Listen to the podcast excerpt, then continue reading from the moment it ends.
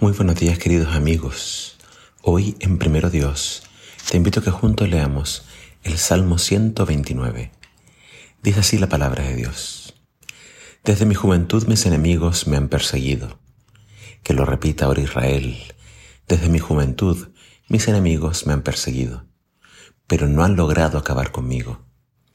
Mi espalda está cubierta de heridas, como si hubiera pasado un arado sobre ella y hecho surcos pero el Señor es bueno. Me ha librado de las ataduras de los malvados. Que retrocedan avergonzados todos los que odian a. Que sean como la hierba en el techo que antes de crecer se marchita. Que no llenan las manos del segador ni el regazo del que cosecha. Que al pasar nadie les diga, la bendición del Señor sea con ustedes. Los bendecimos en el nombre del Señor. Este breve salmo, que también está dentro de esta sección de cantos para subir al templo, canto para los peregrinos, no tiene el nombre del autor, ni tampoco nos dice en qué contexto se escribió. Pero muchos creen que se escribió quizás en el periodo posterior al exilio en Babilonia. Es un salmo que habla de todo el sufrimiento de Israel, es decir, Israel siempre ha estado rodeado de enemigos, siempre ha tenido que luchar, sufrir, desde la juventud. Pero acá habla de que, a pesar de tener tantos enemigos, tanta persecución, finalmente el versículo 2 dice, ellos no han logrado acabar conmigo. Habla de muchas heridas en la espalda y habla de de haber sido librado por el Señor de las ataduras de los malvados. Es por eso que quizás es una referencia al exilio en Babilonia, al cautiverio. Eh, todo lo que ellos pasaron en Babilonia fue terrible, muchos murieron, muchos fueron encarcelados, fueron 70 años lejos de su tierra.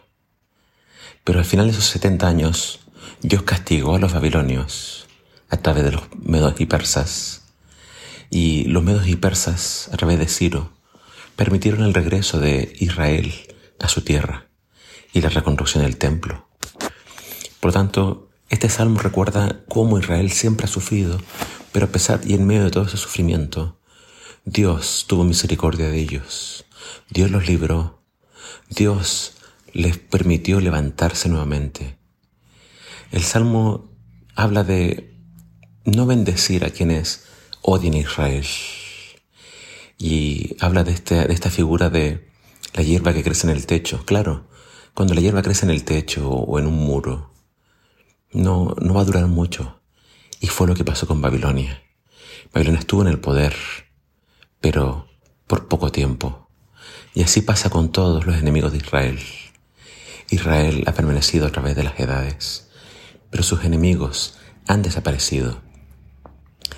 Y si tú estás pasando por un problema, quiero que este salmo lo hagas tuyo. Puedo tener enemigos, puedo tener heridas, pero esas heridas y esos enemigos no han logrado acabar conmigo. Pon tus ojos en el Señor, confía en Él, afírmate en el Señor y levántate. Levántate una y otra vez. No permitas que nada en esta vida te destruya y te derrote. Tú levántate, sigue adelante, con la fe en el Señor. Él, con su bendición, puede sanar tus heridas, puede vendar toda llaga en tu cuerpo y en tu alma, y tú puedes volver a comenzar. Que el Señor te bendiga.